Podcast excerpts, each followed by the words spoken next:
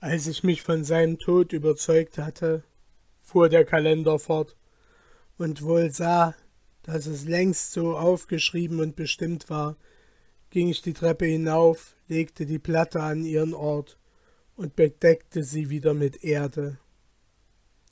Ich wandte dann meine Augen gegen das Meer und sah das Schiff zurück zur Insel kommen.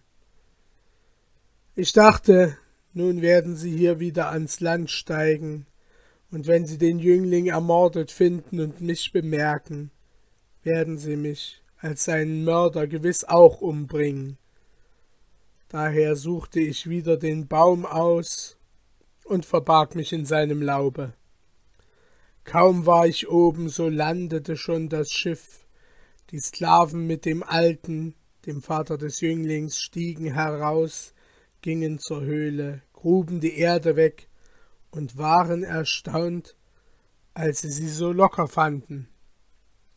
Sie stiegen dann hinunter und fanden den Jüngling schlafend. Sein Angesicht glänzte noch vom Bad. Er hatte hübsche Kleider an, im Herzen aber steckte das Messer, und er war tot.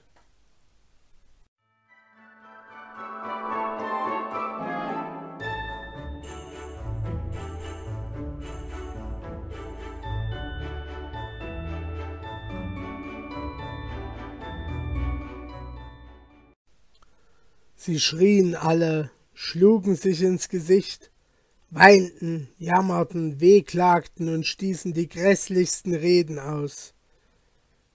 Der Vater lag lange in Ohnmacht, so dass die Sklaven glaubten, er sei auch gestorben.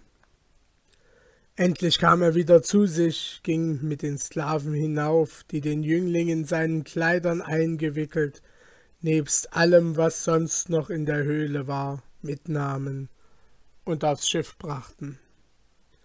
Als der Alte hier seinen Sohn auf dem Boden ausgestreckt sah, streute er Erde auf sein Haupt und fiel nochmals in Ohnmacht. Da nahm ein Sklave ein seidenes Kissen, legte den Alten darauf hin und setzte sich ihm zu Häupten. Dies geschah unter dem Baum, auf welchem ich verborgen war. Ich sah daher alles, was sie taten. Mein Herz ward vor meinen Haaren grau, wegen meines großen Kummers und Unglücks. Der Alte aber, o Gebieterin, konnte bis Sonnenuntergang nicht aus seiner Ohnmacht erwachen. Ich lebte nun einen Monat lang, fuhr der Kalender fort, auf dieser Insel, streifte bei Tag umher und ging abends in das Gemach. Als ich mich einst so auf der Insel umsah, bemerkte ich, wie gegen Sonnenuntergang das Wasser immer austrocknete und abnahm. Und es dauerte kaum einen Monat, da war das Wasser ganz ausgetrocknet. Ich freute mich sehr, als ich mich gerettet sah. Ich schaffte dann dem Wasser, was noch übrig blieb, einen Ablauf und ging aufs feste Land. Hier sah ich nichts als Sand, so weit mein Auge reichte. Ich fasste aber Mut, durchwanderte den Sand und bemerkte endlich in der Ferne ein großes, brennendes Feuer. Ich ging darauf zu, denn ich dachte, gewiss hat doch jemand dieses Feuer angezündet. Vielleicht finde ich hier einigen Trost. Dabei sprach ich folgende Verse. Vielleicht wird das Schicksal nun seine Zügel anders lenken und mir Gutes bringen. Denn die Zeit ist veränderlich, vielleicht wird es meine Hoffnungen begünstigen und meine Wünsche erfüllen. Es werden gewiss nach diesen Umständen andere eintreten. Als ich aber dem vermeinten Feuer nahe kam, sah ich, dass es ein mit rotem Kupfer beschlagenes Schloss war, das durch den Glanz der Sonne in der Ferne wie Feuer aussah. Ich war sehr froh darüber und setzte mich. Kaum hatte ich aber Platz genommen, so traten mir zehn reinlich gekleidete Jünglinge entgegen, mit einem sehr alten Manne. Allen Jünglingen war ihr rechtes Auge ausgestochen, und ich wunderte mich, so viele Einäugige beisammen zu sehen. Als sie mich erblickten, grüßten sie mich freudig und fragten nach meiner Geschichte. Ich erzählte ihnen alle Unglücksfälle, die mir widerfahren, und sie waren sehr erstaunt darüber. Sie führten mich dann ins Schloss, dort fand ich zehn Sofas und auf jedem derselben ein blaues Polster mit einer blauen Decke. Zwischen diesen größeren Sofas war noch ein ganz kleines, an dem ebenfalls alles blau war. Als wir in diesen Saal traten, setzte sich jeder Jüngling auf ein solches Sofa, und der Alte ließ sich auf das kleinere, das in der Mitte stand, nieder.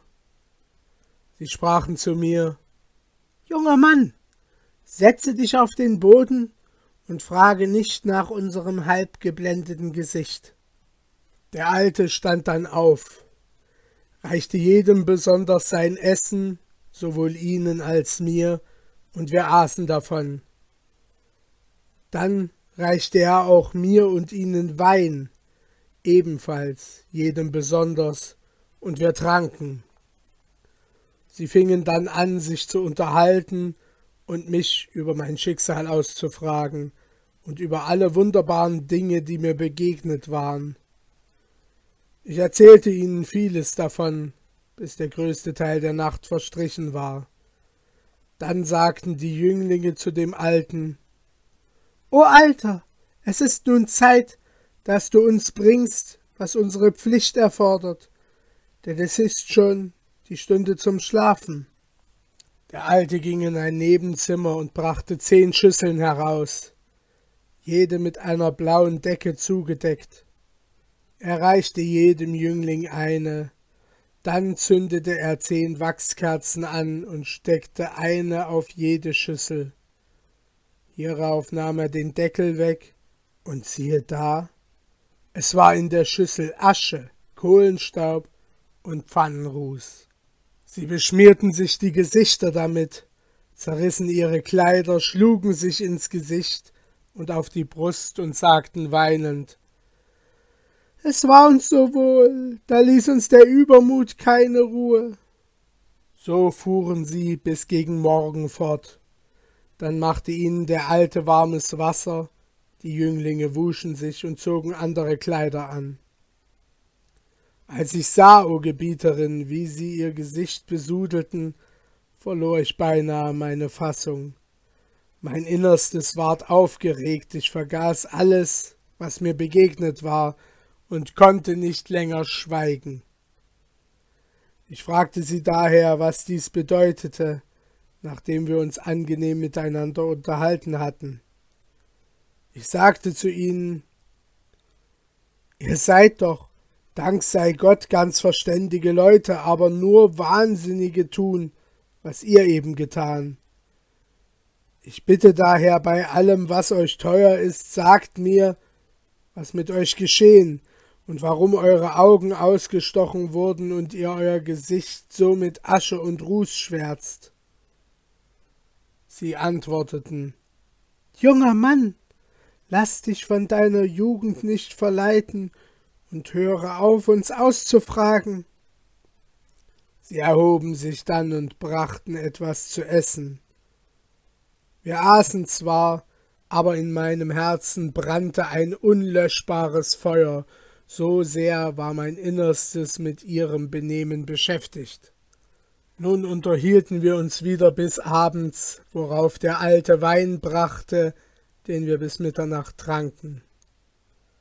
Dann sagten die Jünglinge zu dem Alten Bring uns das, was wir zur Erfüllung unserer Pflicht brauchen. Er ging nun und kam nach einer Weile wieder mit den gewöhnlichen Schüsseln, und sie taten dasselbe wie in der vorigen Nacht, nicht anders, weder mehr noch weniger. Kurz, meine Gebieterin, ich blieb einen Monat bei ihnen, Sie taten jede Nacht dasselbe, und des Morgens wuschen sie sich wieder. Ich erstaunte stets von neuem und war zuletzt so mißmutig und ungeduldig, dass ich nichts mehr essen und trinken mochte. Ich sagte ihnen dann, O ihr Jünglinge, wollt ihr meinen Kummer nicht verscheuchen und mir nicht sagen, warum ihr euer Gesicht so beschmiert und dabei sagt, wir waren so glücklich, da ließ uns der Übermut keine Ruhe. So lasst mich von euch wegziehen und zu meiner Familie zurückkehren, damit ich einmal vor diesem so außerordentlichen Anblick Ruhe bekomme. Das Sprichwort sagt, was das Auge nicht sieht, betrübt das Herz nicht. Drum ist's besser, ich entferne mich von euch. Als sie dies hörten, sprachen sie O Jüngling, nur aus Mitleid mit dir haben wir dir bisher dies verborgen, denn es möchte auch dir gehen wie uns. Als ich aber darauf bestand, alles zu wissen, sagten sie noch einmal Folge unserem Rate, Frage nicht mehr nach unserem Zustande, sonst wirst du einäugig werden wie wir.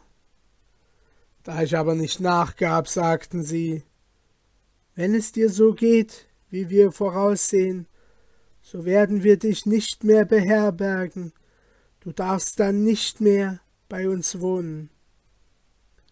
Sie gingen hierauf, schlachteten ein Lamm, zogen ihm die Haut ab und sagten mir, Nimm dieses Messer und lege dich in diese Haut. Wir werden dich darin einnähen, dann weggehen und dich liegen lassen. Es wird ein Vogel kommen, der Roch heißt, dich zwischen seine Füße nehmen und mit dir gen Himmel fliegen. Nach einer Weile wirst du fühlen, dass er dich auf einen Berg niederlegt. Du schlitzest dann die Haut mit diesem Messer und schlöpfst heraus. Der Vogel wird davonfliegen, sobald er dich sieht. Mache dich dann gleich auf und gehe einen halben Tag lang, bis du ein hohes Schloss finden wirst, das in der Luft steht, mit rotem Gold beschlagen und mit Smaragd und vielen Edelsteinen verziert ist. Es ist von keinem anderen Holz als Sandelholz und Aloe gebaut. Geh in dieses Schloss hinein, und du hast, was du begehrst, denn unser Eingang ins Schloss ist die Ursache des Beschmierens unseres Angesichts und des Ausstechens unserer Augen. Wollten wir dir das Nähere erzählen, so würde unsere Geschichte zu lange dauern, denn jedem von uns ist sein Auge auf eine andere Weise ausgestochen worden. Die Jünglinge nähten also die Lammeshaut um mich, fuhr der Kalender fort, und gingen ins Schloss. Nach einer Weile kam der Vogel, nahm mich zwischen die Füße, flog mit mir davon und legte mich auf den Berg nieder. Ich zerschlitzte die Haut und schlüpfte heraus. Als der Vogel dies sah, flog er davon und ich begab mich sogleich nach dem Schloss, das ich so fand, wie es mir beschrieben worden war. Da ich die Türe offen sah, trat ich hinein und fand es schön und geräumig, wie eine Rennbahn. Ringsherum waren hundert Schatzkammern mit Türen von Sandelholz und Aloe, mit rotgoldenen Platten belegt und mit silbernen Ringen. Mitten im Schloss sah ich vierzig Mädchen wie der Mond. Man konnte sie nicht genug ansehen. Sie hatten die kostbarsten Kleider an und den reichsten Schmuck. Als sie mich sahen, sagten alle auf einmal Willkommen, wir freuen uns, euch zu sehen, unseren Herrn. Wir erwarteten schon seit Monaten einen Jüngling wie du.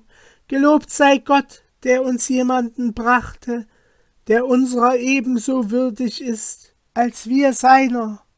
Hierauf liefen sie mir entgegen, ließen mich auf ein hohes Polster sitzen und sprachen Du bist nun unser Herr und Richter, wir sind deine ergebenen Sklavinnen. Du kannst befehlen, was du willst. Ich war sehr erstaunt über diese Anrede, und im Augenblick reichten mir einige unter ihnen zu essen, andere wärmten Wasser und wuschen mir die Hände und Füße. Andere brachten mir frische Kleider, wieder andere schenkten mir Wein ein, und man sah ihnen an, wie sehr sie sich über meine Ankunft freuten.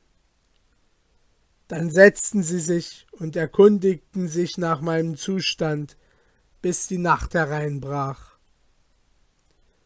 Als es Nacht war, o Gebieterin, fuhr der Kalender fort, versammelten sie sich wieder um mich her. Fünf von ihnen legten eine Matte auf den Boden und ringsumher frische und trockene Früchte und wohlriechende Kräuter. Auch ein Krug Wein ward bereitgestellt. Wir setzten uns, tranken, und die Mädchen versammelten sich um mich. Einige sangen, andere spielten Zither und Laute und auch andere Instrumente. Die Becher und die Schalen gingen im Kreise herum, und ich ward so vergnügt, dass ich allen Kummer der Welt vergaß. Ich dachte, das ist das wahre Leben, wäre es nur nicht so vergänglich. Wir blieben so beisammen, bis der größte Teil der Nacht vorüber war und wir alle betrunken wurden. Nun begann ein fröhlicher Ball, die Mädchen tanzten miteinander, je zwei und zwei, mit unübertrefflicher Grazie. Als auch diese Lust zu Ende war, da sprachen sie Unser Herr, wähle dir eine unter uns, welche die Nacht mit dir zubringe. Dann darf sie aber vierzig Nächte lang nicht mehr bei dir sein. Ich wählte eine mit hübschem Gesicht, die Augen wie Kohle, schwarze Haare, Zähne wie Eis und dichte Augenbrauen wie der Zweig von Basilikum. Sie ergötzte das Auge und entzückte das Herz, so wie ein Dichter sagte, Sie ist schmiegsam wie die Zweige des Bahn, den der Zephyr bewegt, wie reizend und anziehend ist sie, wenn sie geht. Bei ihrem Lächeln glänzen ihre Zähne, so dass wir sie für einen Blitzstrahl halten können, der neben Sternen leuchtet. Von ihren kohlenschwarzen Haaren hängen Locken herunter, die den hellen Mittag in die Wolken der Nacht hüllen. Zeigt sie aber ihr Angesicht in der Finsternis, so beleuchtet sie alles von Osten bis Westen. Aus Irrtum vergleicht man ihren Wuchs mit dem schönsten Zweig und mit Unrecht ihre Reize mit denen einer Gazelle. Wo sollte eine Gazelle ihren schönen Ausdruck hernehmen? Ihre liebenswürdige Gesellschaft ist einzig, Ihre weiten Augen, die in der Liebe so gefährlich sind, fesseln plötzlich den von ihr Verwundeten.